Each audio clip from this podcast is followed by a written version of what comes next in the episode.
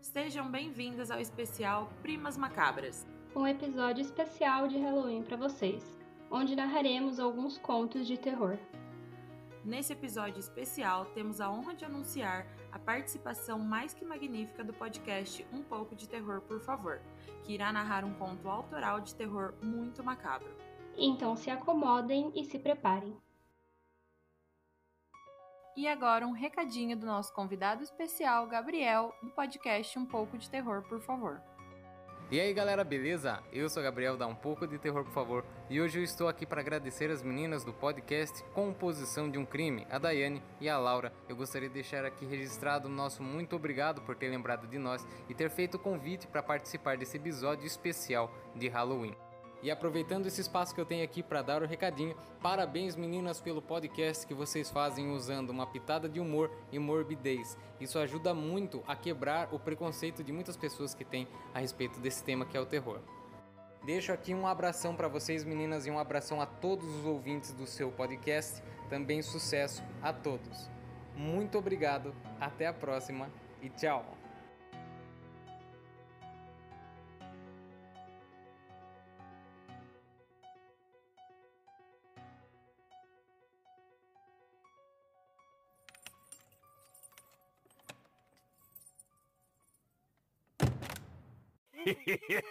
Welcome! Os Porcos, de Júlia Lopes de Almeida. Quando a cabocla Umbelina apareceu grávida, o pai moeu-a de surras, afirmando que daria o neto aos porcos para que o comessem. O caso não era novo, nem a espantou, e que ele havia de cumprir a promessa, sabia bem. Ela mesma lembrava-se encontrar uma vez um braço de criança entre as flores douradas do abobaral, Aquilo com certeza tinha sido obra do pai. Todo o tempo da gravidez pensou, numa obsessão crudelíssima, torturante, naquele bracinho nu, solto, frio, resto de um banquete delicado, que a torpe voracidade dos animais esquecera por cansaço e infartamento. Umbelina sentava-se horas inteiras na soleira da porta, alisando com um pente vermelho de celuloide o cabelo negro e corredio. Seguia assim, preguiçosamente, com o olhar agudo e vagaroso as linhas do horizonte, fugindo de fixar os porcos, aqueles porcos malditos, que lhe rodeavam a casa desde manhã até a noite. Via-o sempre ali, arrastando no barro os corpos imundos, de pelo ralo e banhas caídas, com olhar guloso, luzindo sob a pálpebra mole e o ouvido encoberto pela orelha chata, no egoísmo brutal de concentrar em si toda a atenção. Os leitões vinham por vezes barulhentos, e as cambalhotas, envolverem-se em sua saia, e ela sacudia-os de nojo, batendo-lhes com os pés, dando-lhes com força. Os porcos não a temiam, andavam perto, fazendo desaparecer tudo diante da sofreguidão de seus focinhos rombudos e móveis, que iam e vinham grunhindo, babosos, hediondos, sujos de lama em que se deleitavam, ou alourados pelo pó do milho, que estava para ali aos montes, flavecendo ao sol. Ah, os porcos! Eram um bom sumidouro para os vícios do caboclo. Umbelina execrava-os e ia pensando no modo de acabar com o filho de uma maneira menos degradante e menos cruel. Guardar a criança? Mas como? O seu olhar interrogava em vão o horizonte afrouxelado de nuvens. O amante, filho do patrão, tinha posto de lado. Diziam até que ia casar com outra. Entretanto, achavam-na todos bonita, no seu tipo de índia, principalmente aos domingos, quando se enfeitava com as maravilhas vermelhas, que lhe davam colorido à pele bronzeada e a vestiam toda como um cheiro doce e modesto. Eram duas horas da madrugada, quando a umbelina entreabriu um dia a porta da casa paterna e se esgueirou para o terreiro. Fazia luar, Todas as coisas tinham um brilho suavíssimo. A água do monjolo caía em gorgolões soluçados, flanqueando o rancho de sapé e correndo depois em fio luminoso e trêmulo pela planície afora. Flores de gabiroba e de esponjeira brava punham lençóis de neve na extensa margem do córrego. Todas as ervas do mato cheiravam bem.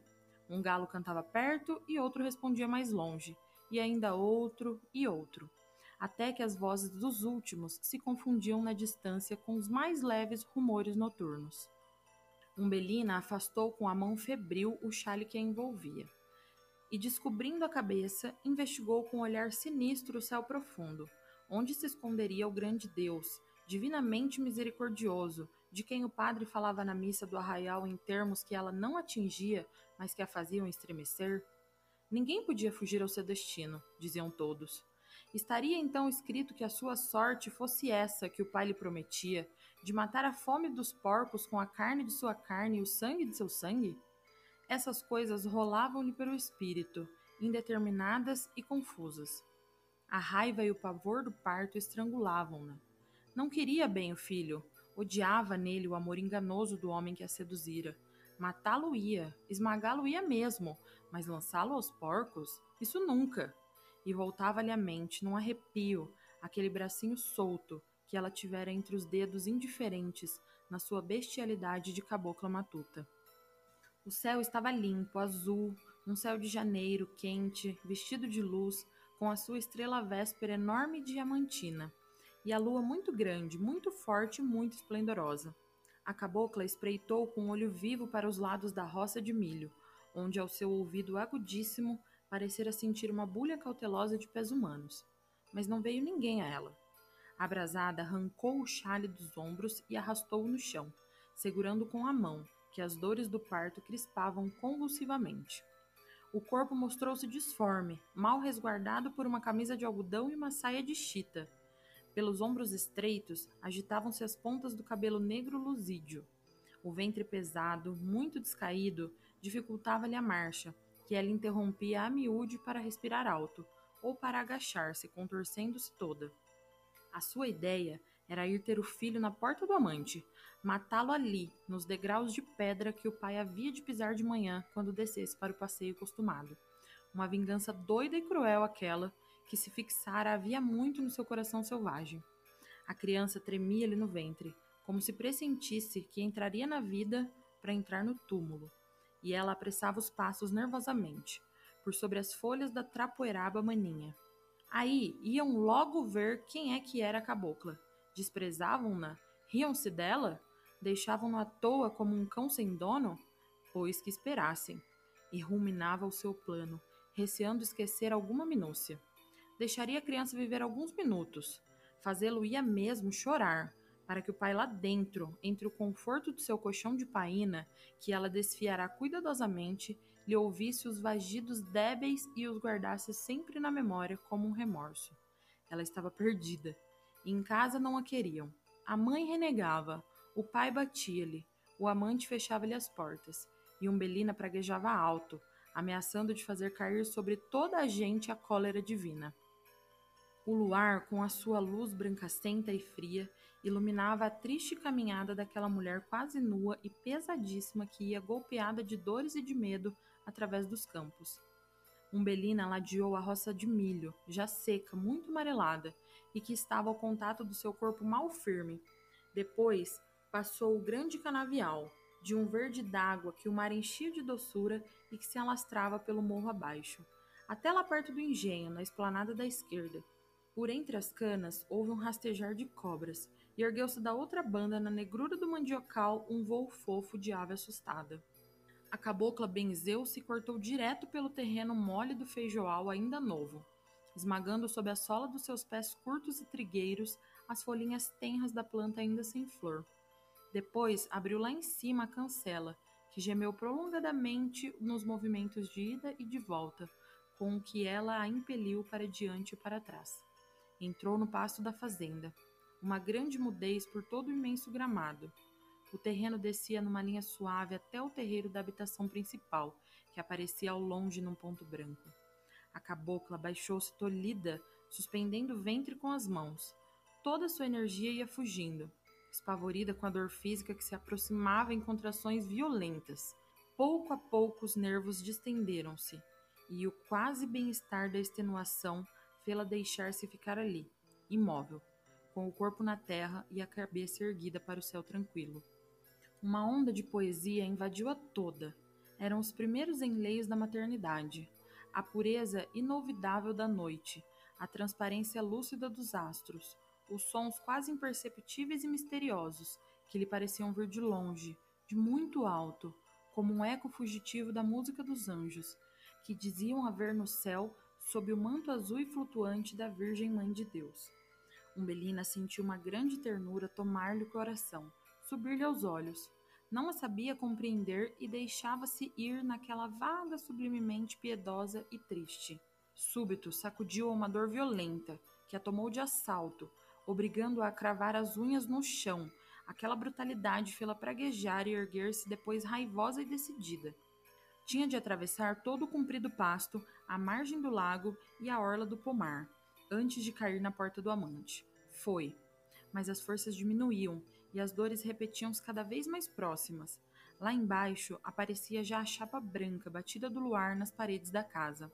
A roceira ia com os olhos fitos nessa luz, apressando os passos cansados.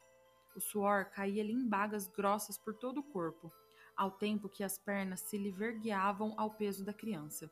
No meio do pasto, uma figueira enorme estendia os braços sombrios, pondo uma mancha negra em toda aquela extensão de luz. A cabocla quis esconder-se ali, cansada da claridade, com medo de si mesma, dos pensamentos pecaminosos que tumultuavam o seu espírito e que a lua santa e branca parecia penetrar e esclarecer. Ela alcançou a sombra com passadas vacilantes, mas os pés inchados e dormentes já não sentiam o terreno e tropeçavam nas raízes de árvores, muito estendidas e salientes no chão. A cabocla caiu de joelhos, amparando-se para a frente nas mãos espalmadas. O choque foi rápido e as últimas dores do parto vieram a talhar. Quis reagir ainda e levantar-se, mas já não pôde, e furiosa cerrou os dentes, soltando os últimos e agudíssimos gritos da expulsão. Um minuto depois, a criança chorava sufocadamente. A cabocla então arrancou com os dentes o cordão da saia e, sorguendo o corpo, atou com firmeza o umbigo do filho enrolou-o no chale, sem olhar quase para ele, com medo de o amar. Com medo de o amar. No seu coração de selvagem desabrochava timidamente a flor da maternidade. Umbelina levantou-se a custo com o filho nos braços, o corpo esmagado de dores que lhe pareciam esgarçar-lhe as carnes, não obedecia à sua vontade. Lá embaixo, a mesma chapa de luz alvacenta acenava-lhe, chamando-a para a vingança ou para o amor. Julgava agora que se batesse aquelas janelas e chamasse o amante, ele viria comovido e trêmulo beijar o seu primeiro filho. Aventurou-se em passadas custosas a seguir o seu caminho, mas voltaram-lhe depressa as dores, e sentindo-se esvair, sentou na grama para descansar. Descobriu então a meio o corpo do filho, achou-o branco, achou-o bonito, e num impulso de amor beijou-o na boca. A criança moveu logo os lábios na sucção dos recém-nascidos e ela deu-lhe o peito. O pequeno puxava inutilmente. A cabocla não tinha alento. A cabeça pendia-lhe numa vertigem suave. Veio-lhe depois outra dor, os braços abriam-se-lhe e ela caiu de costas. A lua sumia-se e os primeiros alvores da aurora tingiram de um rosa dourado todo o horizonte. Em cima, o azul carregado da noite mudava para um violeta transparente, esbranquiçado e diáfano. Foi no meio daquela doce transformação da luz que Umbelina mal distinguiu um vulto negro que se aproximava lentamente, arrastando no chão as mamas pelancudas, com o rabo fino arqueado sobre as ancas enormes, o pelo hirto, irrompendo raro da pele escura e rugosa e o olhar guloso, estupidamente fixo. Era uma porca. Umbelina sentiu-a grunhir. Viu confusamente os movimentos repetidos do seu focinho trombudo e gelatinoso que se arregaçava, mostrando a dentuça amarelada e forte. Um sopro frio correu por todo o corpo da cabocla, e ela estremeceu ouvindo um gemido doloroso, doloridíssimo, que se cravou no seu coração aflito. Era do filho. Quis erguer-se, apanhá-lo nos braços, defendê-lo e salvá-lo, mas continuava a esvair-se. Os olhos mal se abriam, os membros laços não tinham vigor, e o espírito mesmo perdia a noção de tudo. Entretanto, antes de morrer, ainda viu, vaga, indistintamente, o vulto negro e roliço da porca, que se afastava com um montão de carne pendurada nos dentes, destacando-se isolada e medonha naquela imensidão cor-de-rosa.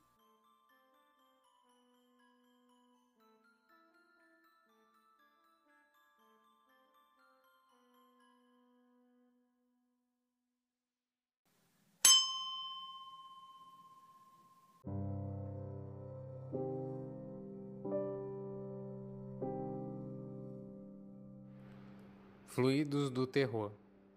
Geralmente, antes de me deitar, procuro saciar minha sede, ir ao banheiro e conferir se tem ração para os meus gatos. Numa noite como nunca ocorrido, acordei por volta de três e pouco da madrugada. Senti uma sede fora do comum. Levantei e acendi a luz do quarto. Abri a porta e me deparei com aquele corredor comprido, onde o interruptor se encontrava apenas do outro lado. A luz do meu quarto o clareava parcialmente.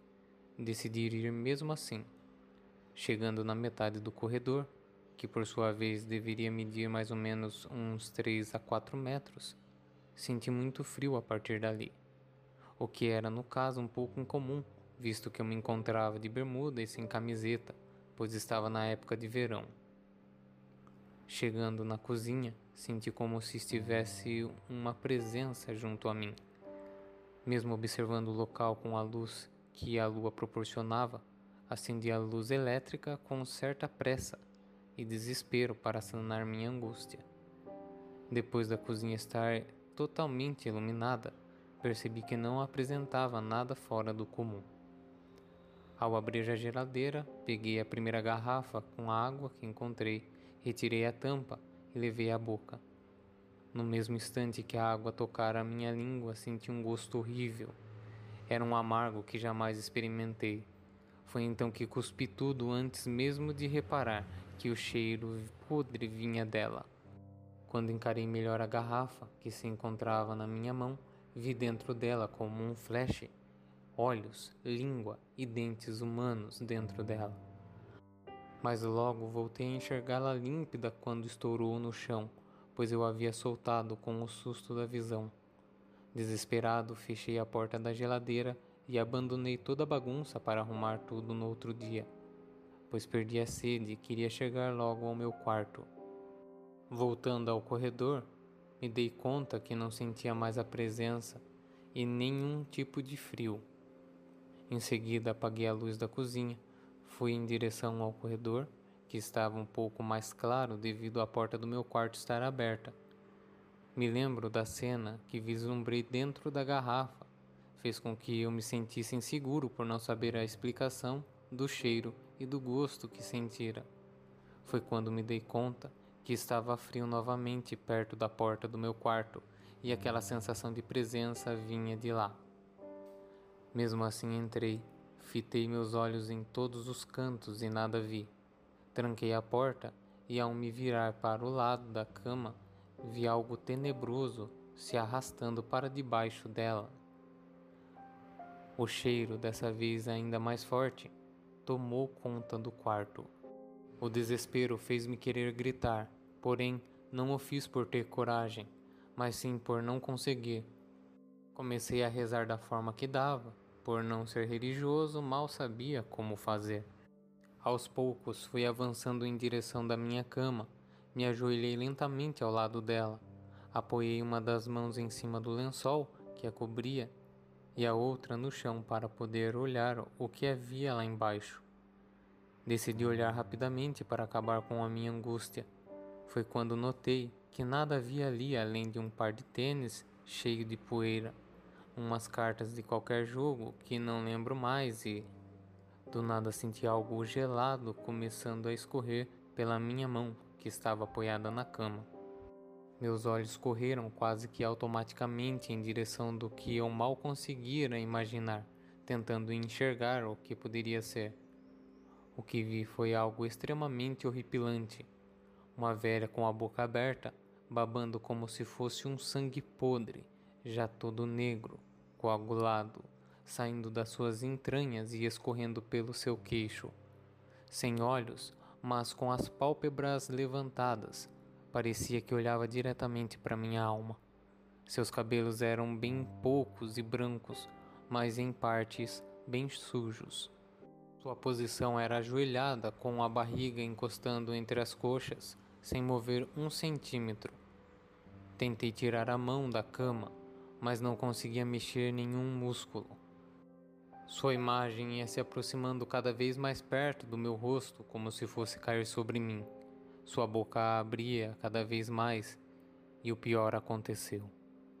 Ela começou a vomitar aquele líquido viscoso, podre nojento sobre mim. Senti ele escorrer pelos meus olhos, nariz e entrar pela boca.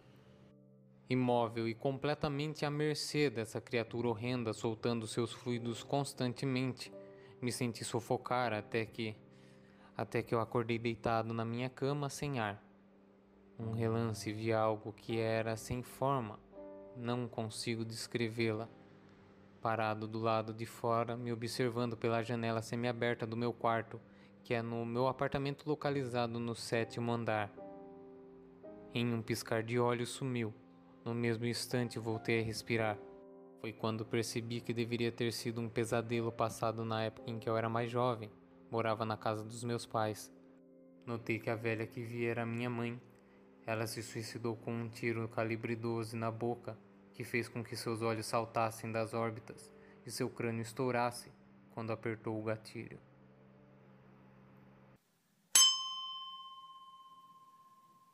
Os olhos que comiam carne, de Humberto de Campos.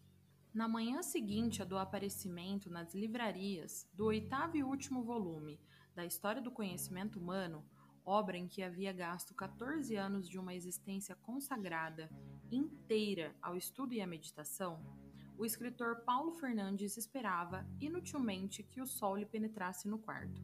Estendido, de costas, na sua cama de solteiro, os olhos voltados na direção da janela que deixara entreaberta na véspera para a visita da claridade matutina, ele sentia que a noite se ia prolongando demais. O aposento permanecia escuro.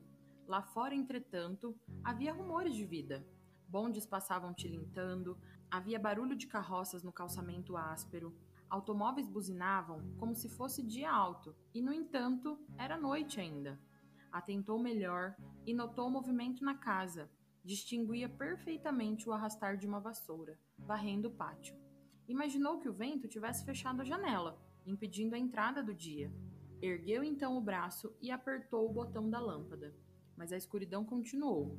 Evidentemente o dia não lhe começava bem. Comprimiu o botão da campainha e esperou. Ao fim de alguns instantes, batem docemente a porta. Entra, Roberto! O criado empurrou a porta e entrou, esta lâmpada está queimada, Roberto? indagou o escritor ao escutar os passos do empregado no aposento. Não, senhor, está até acesa. Acesa? A lâmpada está acesa, Roberto? exclamou o patrão, sentando-se repentinamente na cama. Está sim, senhor. O doutor não a vê que está acesa por causa da janela que está aberta. A janela está aberta, Roberto? gritou o homem de letras, com o terror estampado na fisionomia. Está sim, senhor, e o sol está até no meio do quarto. Paulo Fernando mergulhou o rosto nas mãos e quedou-se imóvel, petrificado pela verdade terrível. Estava cego. Acabava de realizar-se o que há muito prognosticavam os médicos. A notícia daquele infortúnio em breve se espalhava pela cidade, impressionando e comovendo a quem a recebia. A morte dos olhos daquele homem de 40 anos cuja mocidade tinha sido consumida na intimidade de um gabinete de trabalho e cujos primeiros cabelos brancos haviam nascido à claridade das lâmpadas, diante das quais passara oito mil noites estudando, enchia de pena os mais indiferentes à vida do pensamento. Era uma força criadora que se desaparecia. Era uma grande máquina que parava. Era um facho que se extinguia no meio da noite, deixando desorientados na escuridão aqueles que o haviam tomado por guia. E foi quando, de súbito, e como que providencialmente surgiu na imprensa a informação de que o professor Platen de Berlim havia descoberto o processo de restituir a vista dos cegos, uma vez que a pupila se conservasse íntegra e se tratasse apenas de destruição ou defeito do nervo óptico. E com essa informação, a de que o eminente oculista passaria em breve pelo Rio de Janeiro a fim de realizar uma operação desse gênero em um opulento estancieiro argentino que se achava cego há seis anos e não ter vigersara em troca da metade de sua fortuna pela antiga luz dos seus olhos. A cegueira de Paulo Fernando, com as suas causas e sintomas, enquadrava-se rigorosamente no processo do professor alemão. Dera-se pelo seccionamento do nervo óptico. E era pelo restabelecimento desse, por meio de ligaduras artificiais com uma composição metálica de sua intervenção, que o sábio de Berlim realizava o seu milagre cirúrgico. Esforços foram empregados para que Platen desembarcasse no Rio de Janeiro por ocasião de sua viagem a Buenos Aires. Três meses depois, efetuava-se de fato esse desembarque. Para não perder tempo, achava-se Paulo Fernando desde a véspera no grande Hospital das Clínicas e encontrava-se já na sala de operações quando o famoso cirurgião entrou, rodeado de colegas brasileiros e de dois auxiliares alemães que o acompanhavam na viagem, e apertou-lhe vivamente a mão. Paulo Fernando não apresentava, na fisionomia, o menor sinal de emoção. O rosto escanhoado, o cabelo grisalho e ondulado posto para trás, e os olhos abertos, olhando sem ver, olhos castanhos, ligeiramente saídos, pelo hábito de vir a beber a sabedoria que fora, e com laivos escuros de sangue, como reminiscência das noites de vigília. Vestia pijama de tricoline branca e de gola caída. As mãos de dedos magros e curtos seguravam as duas bordas da cadeira, como se estivesse à beira de um abismo e temesse tombar na voragem. Olhos abertos, piscando, Paulo Fernando ouvia. Em torno, ordens em alemão. Tinir de ferros dentro de uma lata, jorro d'água e passos pesados ou ligeiros de desconhecidos. Esses rumores eram, no seu espírito, causa de novas reflexões. Só agora, depois de cego, verificara a sensibilidade da audição e as suas relações com a alma, através do cérebro. Os passos de um estranho são inteiramente diversos daqueles de uma pessoa a quem se conhece. Cada criatura humana pisa de um modo. Seria capaz de identificar agora, pelo passo, todos os seus amigos, como se tivesse vista e se lhe pudessem diante dos olhos o retrato de cada um deles. E imaginava como seria curioso organizar para os cegos um álbum auditivo, como os de datiloscopia, quando um dos médicos lhe tocou o ombro dizendo-lhe amavelmente: Está tudo pronto, vamos para a mesa? Dentro de oito dias estará bom. O escritor sorriu cético. Lido nos filósofos, esperava indiferente a cura ou a permanência na treva, não descobrindo nenhuma originalidade no seu castigo e nenhum mérito na sua resignação. Compreendia a inocuidade da esperança e a inutilidade da queixa. Levantou-se assim, tateando, e pela mão do médico subiu na mesa de ferro branca. E deitou-se ao longo. Deixou que lhe pusessem a máscara para o cloroformo. Sentiu que ia ficando leve, aéreo, imponderável, e nada mais soube nem viu. O processo Plateu era constituído por uma aplicação da lei de Röntgen, de que resultou o raio-x e que punha em contato, por meio de delicadíssimos fios de êmera, uma liga metálica recentemente descoberta, o nervo seccionado. Completavam uma espécie de parafina adaptada ao globo ocular, a qual, posta em contato direto com a luz, restabelecia integralmente a função desse órgão cientificamente era mais um mistério do que um fato. A verdade era que as publicações europeias faziam, levianamente ou não, referências constantes às curas miraculosas realizadas pelo cirurgião de Berlim, e que seu nome, em breve, corria ao mundo, como de um dos grandes benfeitores da humanidade. Meia hora depois, as portas da sala de cirurgia do grande hospital de clínicas se reabriram, e Paulo Fernando, ainda inerte, voltava em uma cadeira de rodas silenciosas ao seu quarto de pensionista. As mãos brancas postas ao longo do corpo eram como as de um morto. O rosto e a cabeça envoltos em gaze deixavam-lhe à mostra apenas o nariz afilado e a boca entreaberta. E não tinha decorrido outra hora e já o professor Platen se achava de novo a bordo, deixando a recomendação de que não fosse retirada a venda que pusera no enfermo antes de duas semanas. Doze dias depois, passava ele de novo pelo rio, de regresso para a Europa. Visitou novamente o operado e deu novas ordens aos enfermeiros. Paulo Fernando sentia-se bem, recebia visitas, palestrava com os amigos, mas o resultado da operação só seria verificado três dias mais tarde, quando se retirassem a gaze. O santo estava tão seguro de seu prestígio que ia embora sem esperar pela verificação do milagre. Chega, porém, o dia, ansiosamente aguardado pelos médicos, mais do que pelo doente. O hospital encheu-se de especialistas, mas a direção só permitiu, na sala em que se ia cortar a gaze, a presença dos assistentes do enfermo. Os outros ficaram fora no salão para ver o doente depois da cura.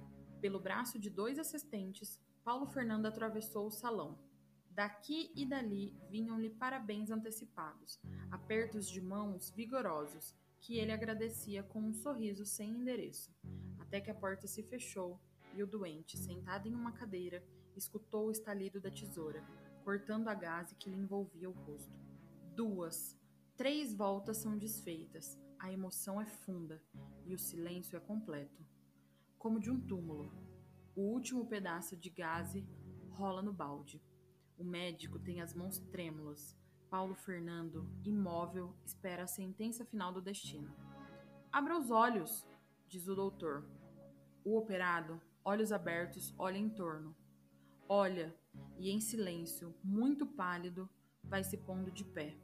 A pupila entra em contato com a luz e ele enxerga, distingue e vê, mas é espantoso o que vê. Vê em redor criaturas humanas, mas essas criaturas não têm vestimenta, não têm carne, são esqueletos apenas. São ossos que se movem, tíbias que andam, caveiras que abrem e fecham as mandíbulas, os seus olhos comem a carne dos vivos. A sua retina, como raio-x, atravessa o corpo humano e só se detém na ossatura dos que o cercam e diante das coisas inanimadas. O médico à sua frente é um esqueleto que tem uma tesoura na mão. Outros esqueletos andam, giram, afastam, se aproximam como um bailado macabro. De pé, os olhos escancarados, a boca aberta e muda, os braços levantados numa atitude de pavor e de pasmo, Paulo Fernando corre na direção da porta, que adivinha, mais do que vê, e abre-a. E o que enxerga na multidão de médicos e de amigos que o aguardam lá fora é um turbilhão de espectros, de esqueletos que marcham e agitam os dentes, como se tivessem aberto um ossuário cujos mortos quisessem sair. Solta um grito e recua. Recua, lento de costas, o espanto estampado na face. Os esqueletos marcham para ele, tentando segurá-lo, Afastem-se, afastem-se! intima, num urro que faz estremecer a sala toda. E metendo as unhas no rosto, afunda nas suas órbitas e arranca, num movimento de desespero, os dois glóbulos ensanguentados e tomba no solo, esmagando nas mãos aqueles olhos que comiam carne e que, devorando macabramente a carne dos vivos, transformavam a vida humana em torno em um sinistro baile de esqueletos. O Gato Preto, por Edgar Allan Poe.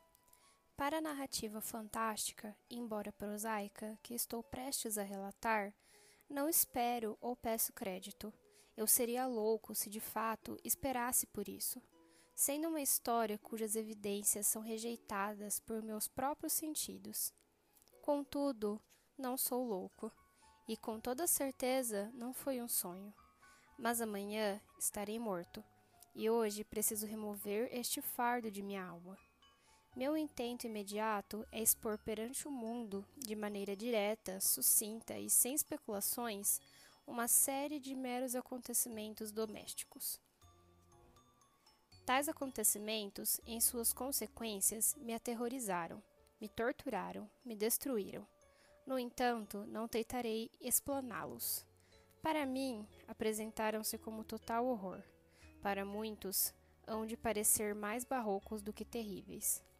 É possível que, doravante, algum espírito mais sábio possa reduzir minha ilusão ao lugar comum. Algum sábio de natureza mais calma, mais lógica e menos excitável do que a minha, que perceberá, nas circunstâncias que detalharei com assombro, nada além de uma sucessão insuspeita de causas e efeitos bastante naturais. Desde criança sou conhecido por meu temperamento dócil e humano. A ternura de meu coração era conspícua a ponto de tornar-me motivo de escárnio por parte de meus companheiros. Era especialmente afeiçoado aos bichos, e meus pais sempre me agradaram com uma grande variedade de animais de estimação. Passava a maior parte do tempo com eles, e nada me alegrava mais do que alimentá-los e acariciá-los. Esse traço de personalidade cresceu junto comigo, e na idade adulta constituía uma das minhas principais fontes de contentamento. Para aqueles que já nutriram afeição por um cão fiel e sagaz, Não preciso me dar o trabalho de explicar a natureza ou a intensidade da gratificação que obtemos de tal vínculo. Há algo de altruísta e abnegado no amor de um animal que toca o coração daquele que pôde testar a miúde amizade precária e a fidelidade leviana dos homens. Casei-me cedo, e foi com alegria que descobri em minha esposa uma inclinação semelhante. Observando a afeição que eu tinha pelos animais domésticos, ela não hesitou em providenciar os mais adoráveis. Tivemos pássaros, um peixe dourado, um cão, coelhos, um mico e um gato. Esse último era um animal de porte e beleza sem par, todo negro e de uma sagacidade impressionante. Ao comentar sobre sua inteligência, minha mulher, que no fundo era um pouco influenciada pela superstição, aludia repetidas vezes à antiga crendice popular, segundo a qual todos os gatos pretos eram bruxas disfarçadas. Não que ela acreditasse nisso de verdade, menciono o fato apenas por ter me ocorrido a lembrança. Plutão, o gato, era o meu animal de estimação favorito, meu melhor companheiro. Só eu o alimentava, e ele me seguia por toda parte. Era com dificuldade que o impedia de me seguir pelas ruas quando saía de casa. Nossa amizade conservou-se assim por vários anos, durante os quais meu temperamento e minha personalidade, por obra do demônio da intemperança, experimentaram uma mudança radical. Ruborizo ao confessar, para pior. A cada dia tornava-me mais inconstante, mais irritável, mais insensível aos sentimentos alheios. Dirigia-me a minha esposa com uma linguagem intempestiva. Por fim, acabei fazendo uso de violência física contra ela. Os animais, é claro, sentiram as alterações em meu humor. Eu não apenas os negligenciava, como passei a maltratá-los. No entanto, conseguia manter estima suficiente por Plutão para não o atormentar, como fazia sem escrúpulos com os coelhos, o mico ou até mesmo o cão quando por acidente ou afeição eles se punham em meu caminho. Porém, a doença tomou conta de mim, pois o álcool é uma doença. E por fim, até mesmo Plutão, que já estava ficando velho e, portanto, um pouco impertinente, até mesmo ele passou a sofrer os efeitos de meu mau gênio. Certa noite, ao chegar em casa, muito embriagado após uma de minhas incursões noturnas pela cidade, cismei que o gato me evitara. Eu o segurei à força e, assustado com tanta violência vinda de mim, ele feriu minha mão com uma leve mordida. Na mesma hora, fui possuído por uma fúria demoníaca. Mal podia me conhecer. Minha alma parecia ter escapado, e uma maldade mais do que diabólica, alimentada pelo gin, eletrizava cada fibra de meu corpo. Tirei um canivete do bolso do casaco, abri-o, agarrei o pobre animal pelo pescoço e deliberadamente removi um de seus olhos. Sinto-me ruborizar, sinto-me febril e estremeço ao relatar tamanha atrocidade execrável. Quando recuperei a razão na manhã seguinte, tendo depurado em sono o veneno dos excessos noturnos, experimentei uma mescla de horror e remorso pelo crime do qual era culpado. Mas foi, na melhor das hipóteses, um sentimento débil e ambíguo, e minha alma permanecia impermeável. Mais uma vez, mergulhei em excessos e logo afoguei no vinho a lembrança de meu feito. Entre mentes, o gato foi se recuperando aos poucos. A órbita do olho removido é bem verdade. Exibia uma aparência tenebrosa, mas ele não parecia sofrer dor alguma. Vagava pela casa como de costume. Porém, como se poderia imaginar, fugia em terror absoluto quando eu me aproximava dele. Preservava ainda uma porção suficiente de meu antigo coração para lamentar a evidência ojeriza de uma criatura que outrora me amara tanto. Entretanto, tal sentimento logo deu lugar à irritação. E então, em minha queda derradeira e irrevogável, apossou-se de mim o espírito da perversidade. A filosofia ignora tal espírito. Contudo, com a mesma certeza com que creio em minha alma, acredito que a perversidade seja um dos impulsos primitivos do coração humano. Uma de suas faculdades primárias indivisíveis, ou sentimentos que fornecem direção ao caráter do homem. Quem centenas de vezes não se viu cometendo um ato vil ou estúpido pelo simples motivo de saber que é proibido?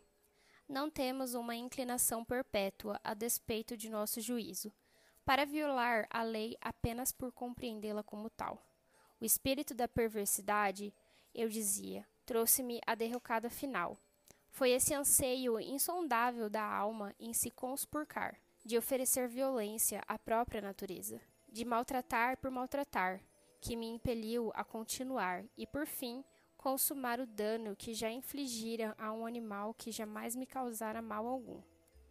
Em uma manhã, a sangue frio, passei uma corda ao redor do seu pescoço e o pendurei no galho de uma árvore. Enforquei-o com as lágrimas correndo por meu rosto e sentindo a pontada de remorso mais pungente em meu coração. Enforquei-o porque sabia que havia me amado e porque sentia que não me dera motivo algum para lhe causar mal. Enforquei-o por saber que ao fazê-lo estava cometendo um pecado, um pecado mortal, que, se possível, colocaria em risco minha alma eterna, alijando-a para além da misericórdia infinita do Deus mais piedoso e mais terrível. Durante a noite, no dia em que cometi tal ato cruel, fui despertado de meu sono por um grito acusando incêndio. As cortinas de meu quarto estavam pegando fogo. A casa inteira ardia em chamas. Foi com uma grande dificuldade que minha esposa, meu criado e eu conseguíssemos escapar do fogaréu. A destruição foi absoluta. Toda a riqueza mundana que eu possuía foi devorada pelo fogo, e fui obrigado a resignar-me diante do desespero. Não vou ceder à fraqueza de buscar estabelecer uma relação de causa e efeito entre o desastre e a atrocidade. No entanto, estou detalhando uma cadeia de fatos, e não quero deixar solto nenhum elo possível. No dia posterior ao incêndio, visitei as ruínas. As paredes, com uma única exceção, haviam desmoronado. Restou apenas uma parede interna, não muito espessa, que se erguia no meio da casa, contra a qual repousava a cabeceira de minha cama. Seu reboco resistira, em grande medida, à ação do incêndio, fato que atribuí à sua aplicação recente. Em torno dessa parede reunira-se uma expressiva multidão e várias pessoas pareciam examinar uma região específica com muita atenção e interesse. Exclamações como estranho, singular e outras semelhantes despertaram a minha curiosidade. Aproximei-me e vi, como se entalhado em baixo relevo na superfície branca, a figura de um enorme gato. A imagem era de uma precisão extraordinária. Havia uma corda em volta do pescoço do animal. Quando fitei aquela aparição, de certo fantasmagórica, experimentei grande surpresa e horror. No entanto, por fim, fui acudido pela razão. O gato, relembrei, havia sido enforcado em um jardim contíguo à casa. Ao alarme de incêndio, o jardim fora de pronto invadido pela multidão e alguém deveria ter removido o animal da árvore, atirando em meu quarto pela janela aberta. Isso deve ter sido feito no intuito de me despertar do sono. A queda das demais paredes comprimira a vítima de minha crueldade. Na massa do embolso recém-feito, a cal com as chamas do incêndio e a amônia da carcaça do animal fora responsável pelo relevo que eu agora contemplava. Embora tenha sem demora apelado para a razão, bem como para a consciência, a fim de justificar o fato surpreendente que acabo de detalhar, não pude evitar que causasse profunda impressão em minha mente. Por meses a fio, não consegui me livrar do fantasma do gato, e durante esse interim, tornei a experimentar um sentimento impreciso que parecia mas não era remorso.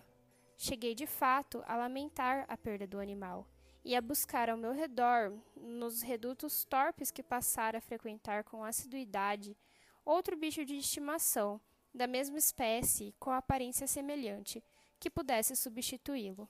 Certa noite, entorpecido em um antro de incontestável infâmia, atinei para uma silhueta preta, repousada sobre a tampa de um dos imensos barris de gin, ou de rum, que compunham praticamente toda a mobília do local. Contemplei concentrado a superfície do barril por alguns minutos e surpreendi-me ao, ao, constatar que não percebera a sombra antes. Aproximei-me e toquei com a mão. Era um gato preto, um felino imenso, tão grande quanto Plutão, e parecido com ele em todos os aspectos, com uma única exceção. Ao contrário de meu antigo animal, que não possuía um único pelo branco no corpo, o gato exibia uma extensa mancha branca, indefinida, que lhe cobria todo o peito. Tão logo foi tocado, ele se levantou, ronronando alto, e pôs-se a se esfregar em minha mão, mostrando-se satisfeito com a atenção. Pareceu-me ser exatamente o animal que estava procurando. Ofereci-me para comprá-lo do proprietário do local.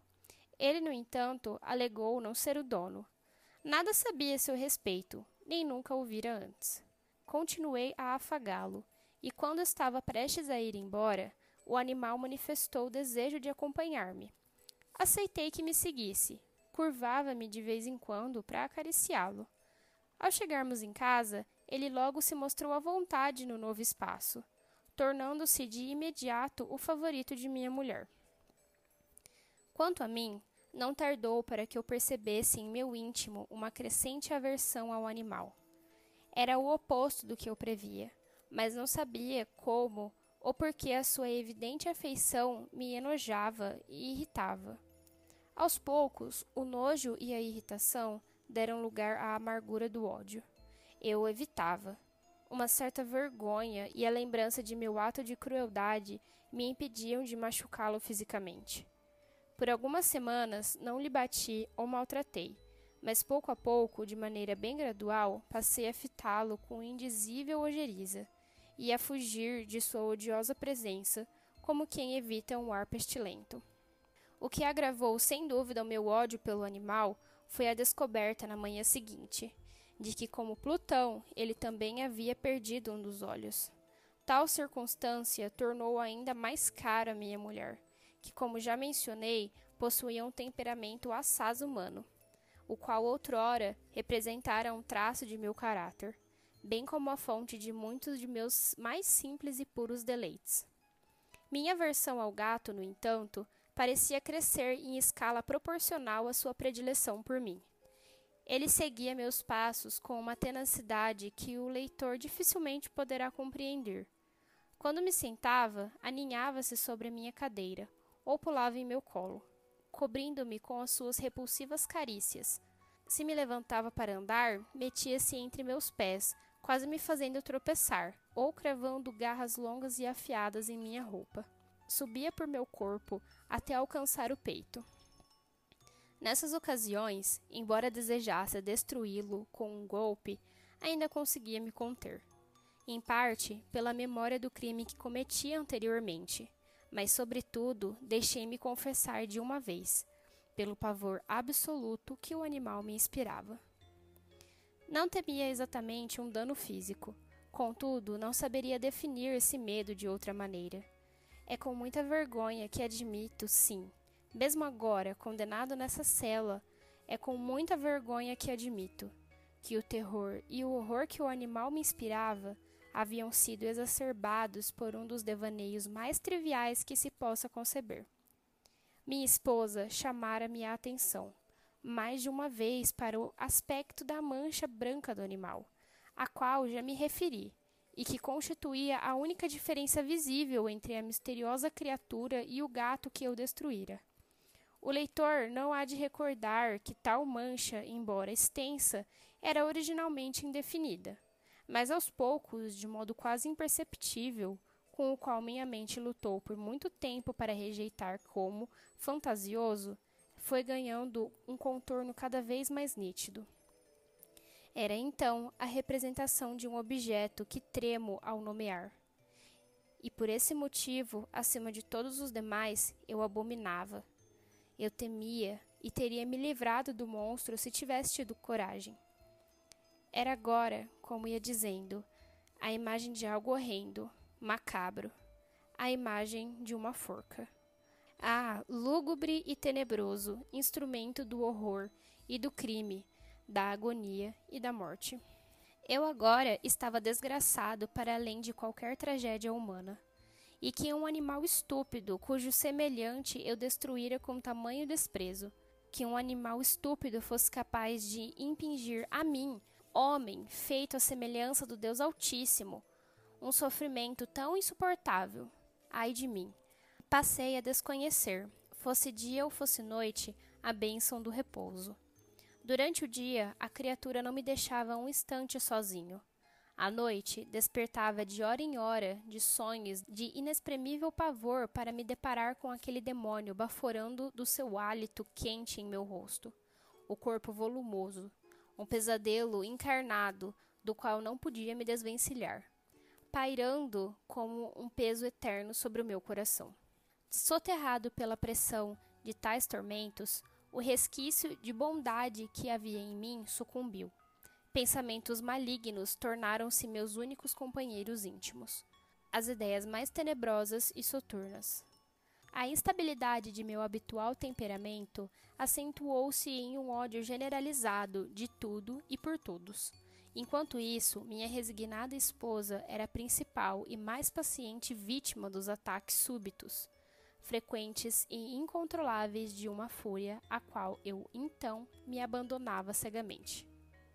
Certo dia ela me acompanhou, por ocasião de um afazer doméstico, até o porão da velha casa onde fomos obrigados a morar em virtude de nossa pobreza. O gato me seguiu, descendo pelos íngremes degraus, e quase me fazendo cair de cabeça. Exasperou-me as raias da loucura. Erguendo um machado e esquecendo em minha ira o pavor pueril que até então me cerceara, preparei um golpe que, é claro, teria sido fatal caso eu tivesse acertado o alvo. Porém, a mão de minha mulher o impediu. Instigado pela interferência a uma ira ainda mais demoníaca, desvencilhei-me do toque dela e enterrei o machado em seu crânio. Ela caiu morta na hora sem emitir um único gemido. Após cometer o hediondo assassinato, engajei-me de imediato com total deliberação na tarefa de ocultar o cadáver. Sabia que seria impossível removê-lo da casa, fosse de dia ou de noite, sem correr o risco de ser observado pelos vizinhos. Diversas ideias me ocorreram. Em determinado momento, pensei em esquartejar o corpo em diminutos fragmentos e depois destruí-los no fogo. Depois ponderei se deveria cavar uma cova no assoalho do porão. Mais adiante, cogitei arremessá-lo no poço do jardim. Ocorreu-me também embalá-lo em uma caixa, como se fosse uma mercadoria, com todos os arranjos habituais, e arrumar um carregador para retirá-lo da casa. Por fim, optei pela solução que me pareceu melhor do que qualquer uma das anteriores. Decidi emparedá-lo no porão como segundo relatos faziam os monges com as suas vítimas na Idade Média. O local era bem adaptado para tal propósito. As paredes não eram muito sólidas e haviam sido recentemente emboçadas com um grosso reboco que não estava ainda de todo firme em virtude da umidade do local. Ademais, em uma das paredes havia uma reentrância, projetada como uma falsa chaminé ou lareira que fora preenchida para se igualar ao restante do porão. Logo constatei que podia desalojar os tijolos naquele lugar, acomodar o cadáver e vedar a parede novamente, de modo que observador algum jamais poderia desconfiar de que havia algo suspeito ali. Meus cálculos não me enganaram.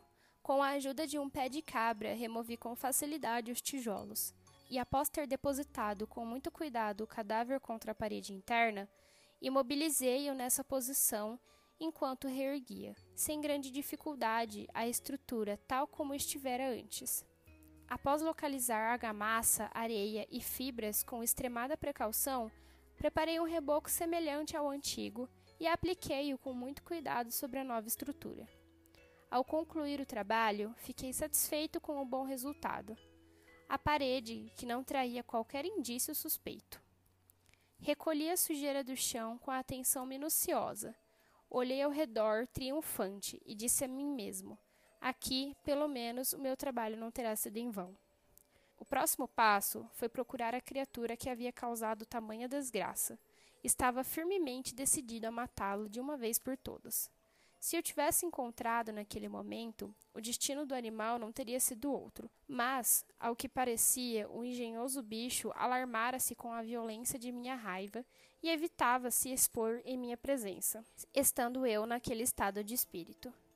É impossível descrever ou imaginar o alívio profundo e regozijante que a ausência da detestável criatura provocou em mim. Ele não apareceu durante a noite, e dessa forma, pela primeira vez desde que o gato fora morar conosco, tive um sono tranquilo. Sim, dormi bem, mesmo com o fardo do crime pesando em minha alma. O segundo e o terceiro dia se passaram sem que o meu algoz regressasse à casa. Pude mais uma vez respirar aliviado a liberdade. O monstro, aterrorizado, fora embora para sempre. Nunca mais o veria novamente.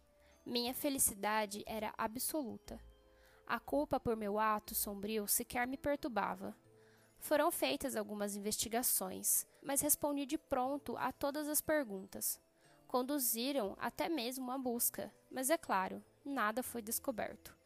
A alegria futura parecia-me garantida. No quarto dia após o assassinato, um grupo de policiais apareceu de surpresa em minha casa a fim de executar uma rigorosa investigação no local. No entanto, estava tão seguro acerca da inescrutabilidade do esconderijo que não me senti nem um pouco acuado. Os policiais solicitaram que eu os acompanhasse em sua busca. Canto ou nicho algum escapou de seu escrutínio. Por fim, pela terceira ou quarta vez, desceram ao porão. Mantive-me estoico, meu coração batia com a tranquilidade dos que repousam inocentes. Atravessei o porão, de um lado para o outro, cruzando os braços, perambulei por toda sua extensão. Os policiais, mais do que satisfeitos, já estavam prontos para partir. Contudo, a euforia em meu peito era muito forte para ser contida. Ansiava por dizer apenas uma palavra: a guiça do triunfo para certificar-me de que estavam convencidos de minha inocência. Cavalheiros, disse-lhes, por fim, enquanto subiam as escadas, estou feliz por ter aplacado suas suspeitas. Desejo-lhes saúde e um pouco mais de cortesia. A propósito, essa é uma casa muito bem construída. Na ânsia desarrazoada de cometer uma amenidade, eu mal sabia o que estava dizendo extremamente bem construída, se me permitem dizer, estas paredes já estão de saída, cavalheiros. Essas paredes foram assentadas com muita solidez. E nesse momento, tomado pelo frenesi da bravata, golpeei com a bengala que trazia na mão o local exato onde, oculto sobre os tijolos, jazia o cadáver de minha estimada mulher. Que Deus me livre e guarde das presas do demônio. Mal silenciara o eco dos meus golpes, reverberou uma voz vinda do túmulo. Um grito, primeiro abafado, entrecortado como o choro de uma criança, que logo depois cresceu em um som ensurdecedor e contínuo, anormal e inumano. Um urro, um lamento pungente, que mesclava horror e triunfo, do tipo que só poderia ter vindo do inferno escapando da garganta dos amaldiçoados em sua agonia e dos demônios que exultavam na danação. É tolice relatar os pensamentos que me tomaram naquele momento. Desfalecendo, cambaleei até a parede oposta. Por um momento, os policiais parados na escada mantiveram-se imóveis, tomados por terror e espanto. Logo em seguida, doze braços fortes arrancavam os tijolos. A parede veio abaixo. O corpo, já em avançado estado de decomposição e coberto de sangue coagulado, pairava ereto diante de seus espectadores. Sobre a cabeça do cadáver, com a boca aberta em um ricto escarlate e um único olho flamejante, sentava-se a criatura hedionda, cuja artimanha me compelira ao crime, e cuja voz delatora haveria de me condenar à forca. Eu emparedara o demônio dentro do túmulo.